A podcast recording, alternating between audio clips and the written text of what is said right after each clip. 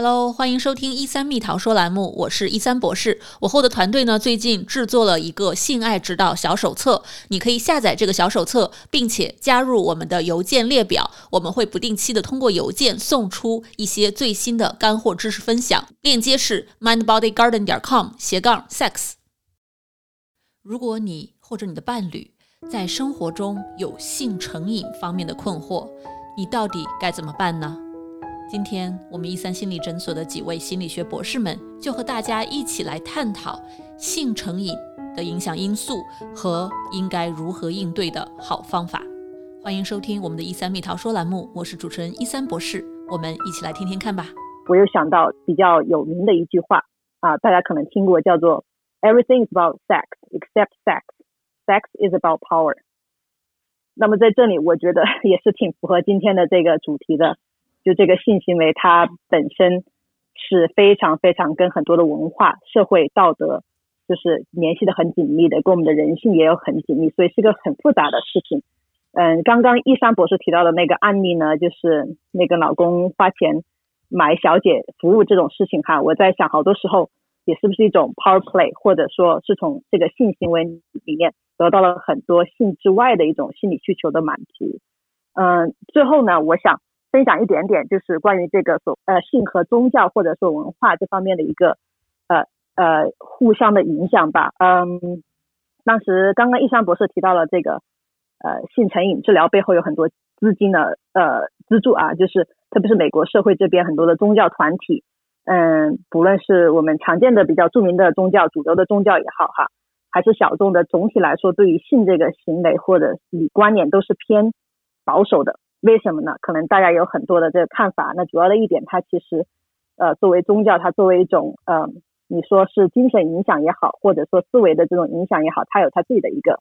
价值观。那么，如果在性上面进行了一种开放，或者说是很放任自流的这种，嗯，方式呢，它可能对于这个受众或者呃教徒之间的这个影响力，宗教的影响力就会相对的减弱，因为。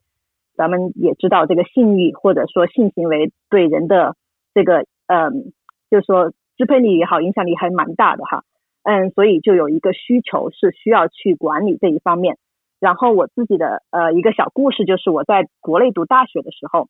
嗯，从美国这边，当时也是加州过来了一批传教士，但是当时他们的身份到大学里的身份不是以传教士的身份进入我们当地的大学，而是以英语传授者。就是说我们要开一个英语夏令营，然后大家可以随便报名。然后最有意思的一点是，当我们报了名参加这个锻炼口语的夏令营的时候，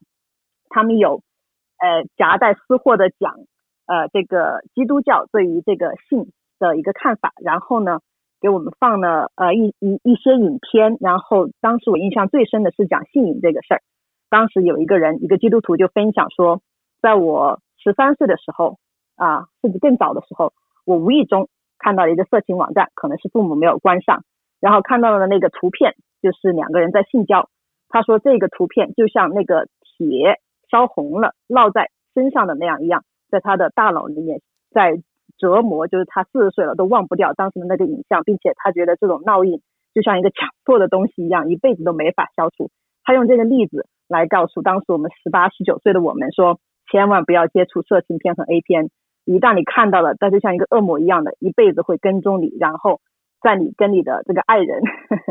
亲亲羞羞的时候，他也会跟随着你。然后我这个印象特别深，因为他说的时候声情并茂，然后也是非常的严肃。然后我当时还信了这个话。嗯，当时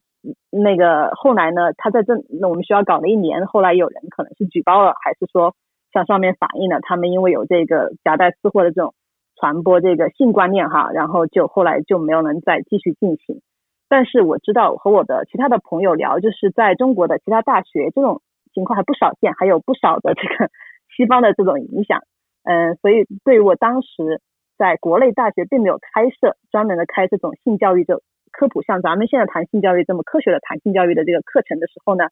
啊，你这个呃自己的领地不占领了，别人就会来占领，就会有不同的这个思想。嗯，给当时我们比较幼小的心灵还是造成了比较这个深刻的印象的。他们也是对有那个资金的资助的，他们也是一个呃 mission trip，然后也是很多那个美国这边的一个 fund 去做这样在各国传递。这种性的这个观念的一个作为一个呃影响吧。易飞博士分享的这个，我也有一个类似的分享，因为我在参加性学大会的时候，那个一些性心理学家有给我们放宗教专门花好几万刀呃制作的教育他们教内的年轻人看 A 片有多么大的危害这样的一些宣传片，制作是相当精良的，里面故事性也很强。但你看完了，作为一个年轻人，整体的感觉就是 A 片就是魔鬼。它会让你性成瘾，它会毁了你的生活，它会让你的这个信仰、你的家人、你的一切都远离你，就是非常可怕。当时我看的是摩门教，好像他们那个花了巨资去做的这样的宣传片中的一个，至少有两篇最近发表的文献都有类似的一个这个啊结论，就是他们他们通过他们的一些收集的一些样本，呃，发现的就是。性的这个啊性成瘾的群体当中啊，它的一个可以预测的，在美国这边可以预测的标准，一个 predictor，就是这个人是不是在一个传统的压抑式的宗教家庭中长大的。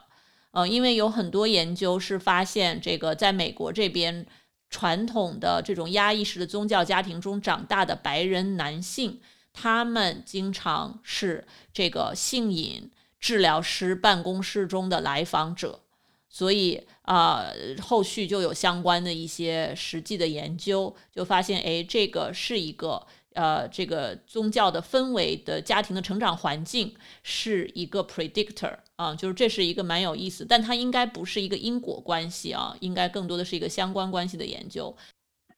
我想补充几点，就我现在能记起来的数据，关于文化、宗教还有社会影响的，就是我们的性观念。就伊山博士，你刚才提到，就是可能有很强的相关性，就是成长的家庭背景以及父母的教育子女的方式。那其实西雅图有一个，就是也是性啊方面的治疗师啊，是一位男男男的治疗师，他的名字好像叫 J Stranger。他呢，就其实是在啊全美，他找了两千多个人，就是说自己做了一个比较小规模的研究，主要是以啊 survey，还有 survey 过后，就是说有一个追踪的采访去确认这些答案的方式来进行的研究。然后在这两千多份问卷里面呢，他就统计了一下啊，就是说有百分之六十啊的参加这个调查的人都是出生在。嗯，自己认为非常专制和压迫的家庭环境下的，对，然后这两千多个人都是自己感觉可能就是说有比较失控呀，或者说啊这种强迫性的性行为，对，然后另外就是说回到宗教这个层面上来说的话，就比如说像上个月亚特兰大发生的啊枪击事件，对，然后当时的那个嫌犯他为自己辩解的一个理由就是说啊我是一个性成瘾的人。所以这完全就是胡说八道啊！因为就是说，在教会内部的话，我前两年看到的一个数据是，其实有百分之六十的牧师或者说啊所谓的神职人员，他们自己会有这种失控的性行为困扰他们啊。那其实啊，如果就大家有关注，可能就。比如说美国新教内部的一些动态的话，今年年初的时候就有一位就是德高望重的护教学家，他是一位印度裔的加拿大人，叫就是他的 first name 叫 Ravi，就他在去世不久呢就被爆出他其实性侵过啊多位女性，并且也是啊就是在自己的这些性行为或者说性幻想上有很多失控的啊行为和表现，所以我觉得就是说。正是因为大家不能够正视这个问题，把它贴上了很多的标签和耻感，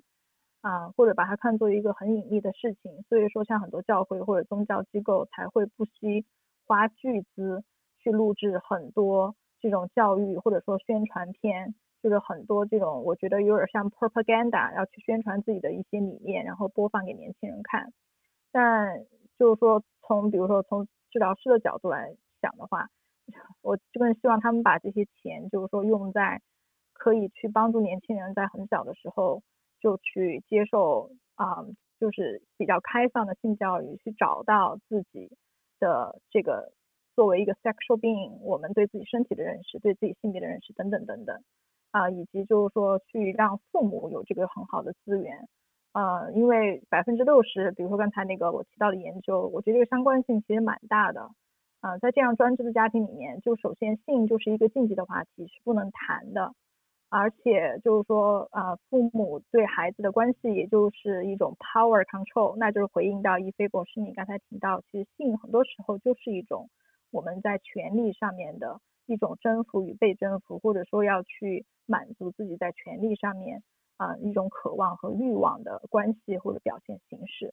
所以我觉得就是说放大来看，把它拉远一点，拉到宏观来看的话，所以我觉得就是说背后的原因是非常复杂的。呃，我就是非常同意，我自己感同身受，就是说，很多时候，不管是我们是不是要把它说作是成瘾，就哪怕是药物类成瘾的问题，我个人也啊不太赞成，就是说仅仅是去改变行为本身，而是可以花很多的时间去看一看，哎，为什么我需要用这个药物，或者为什么我需要用性，然后满足我的很多需求，这些需求到底是什么？这些需求是不是在我成长的某一些过程当中被压制了，没有被看见，没有被接纳？然后我们现在可以如何去重新去找到自我，然后以一个我自己更加喜欢啊，更加啊，就是说可以接受的方式去满足自己心里面的这些需求。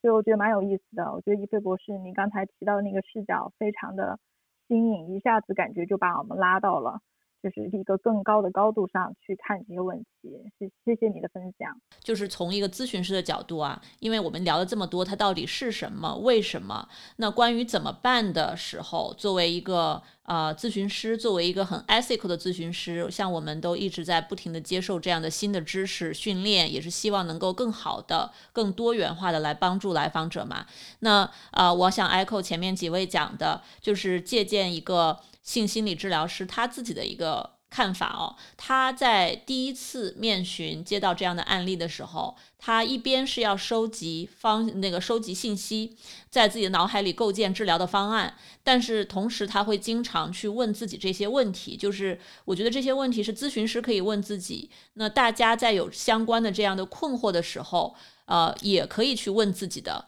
就是首先从表征上来看，哦，这样的性行为是什么？怎么样的频率大概是什么样子？那另一方面就是更深层的，像那个 Finis 刚才提到的，呃，背后的原因，就是可以问一下，说，诶，他我们是不是用这样的性行为来帮自己减压呢？我们是不是用这样的性行为在帮自己刺激大脑，让我们的神经系统，呃，更加兴奋呢？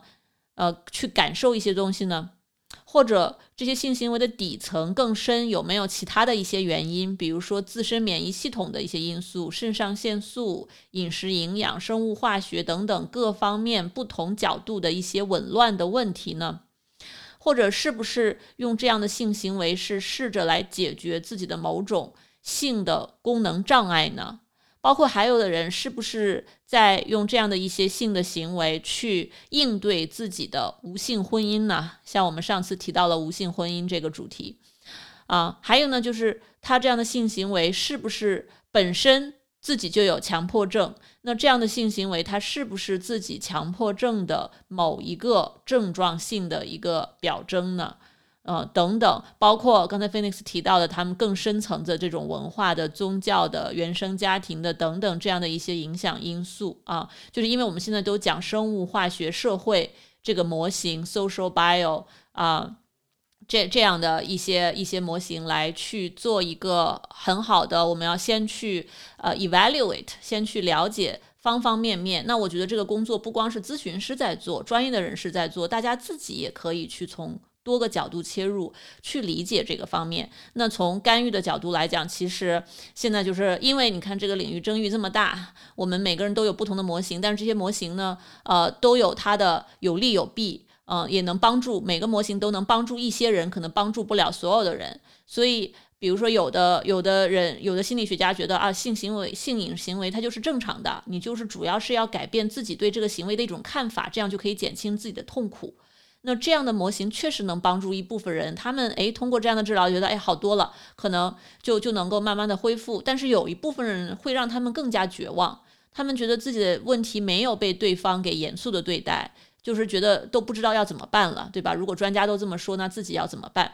嗯，所以就是现在很多这个性心理治疗师是建议不同的模型可以互相转介。如果在一个模型下面觉得，哎，这个帮不了。这个来访者可能有其他的工作模型更适合他们，那么可以转介他们去其他的这种干预的模型，其他的咨询师用不同的角度的切入，去更好的去帮助呃深受困扰的这个这样的这个人群和这样的一些行为和内心的一些感受。有一些个案啊，能看出来他的这个性成瘾，与他的这个对性的观念的这种 rigidness，就是特别的刻板，或者说啊有很多的性禁忌，或者有些。特别就是呃，觉得性非常不好等等的这种负面的观点在里面。就是我们作为咨询师，可能从我们的立场来看，觉得哎，你可能需要一些自我接纳，呃，觉得这个性呃性欲旺盛或者性行为其实是一个正常的过程，你就呃不要那么有那么这个呃自责自己啊。然后呃，就是像刚刚一三博说的，确实有的个案他会说，那你就没有重视或者没有帮到我，你没有帮助我摆脱这样一个一个欲望。我想。建立就是想摆脱这个欲望。其实，嗯，这个这个就是他们这个反应也是呃证实了，就是有时候很多时候这个心理的痛苦来自于不能接纳一些想法，包括想极力的去摆脱一些不想要的想法也好，感受也好。这个有时候过度了呢，它就会成为一个病症的本身啊，就类似于呃可类比的就是这种焦虑也好，强迫也好，当我们的这种注意力呃集中在上面，并且想人为的干预一些。呃，自发的一些心理过程的时候，它本身做人为的干预，可能就极端到一种，嗯，这个那个焦虑呀，或者说失控的感觉。所以，呃，我也就想，呃，提出来这一点点，嗯，还蛮有意思的。听了我们的节目，你有什么样的收获呢？欢迎来信告诉我。如果大家对于性瘾的治疗有特别多的疑问的话，欢迎去参考这本书《Treating Out of Control Sexual Behavior》，这是很多性心理治疗师们强烈推荐的一本书。但是呢，大家一定要记住，书并不能解决所有的问题。如果你有性瘾方面的困惑，一定要在当地找有执照的性心理治疗师来帮助自己。那么，我们这一期的“一三蜜桃说”栏目就到这里啦。我是主持人一三博士，我们下期再见。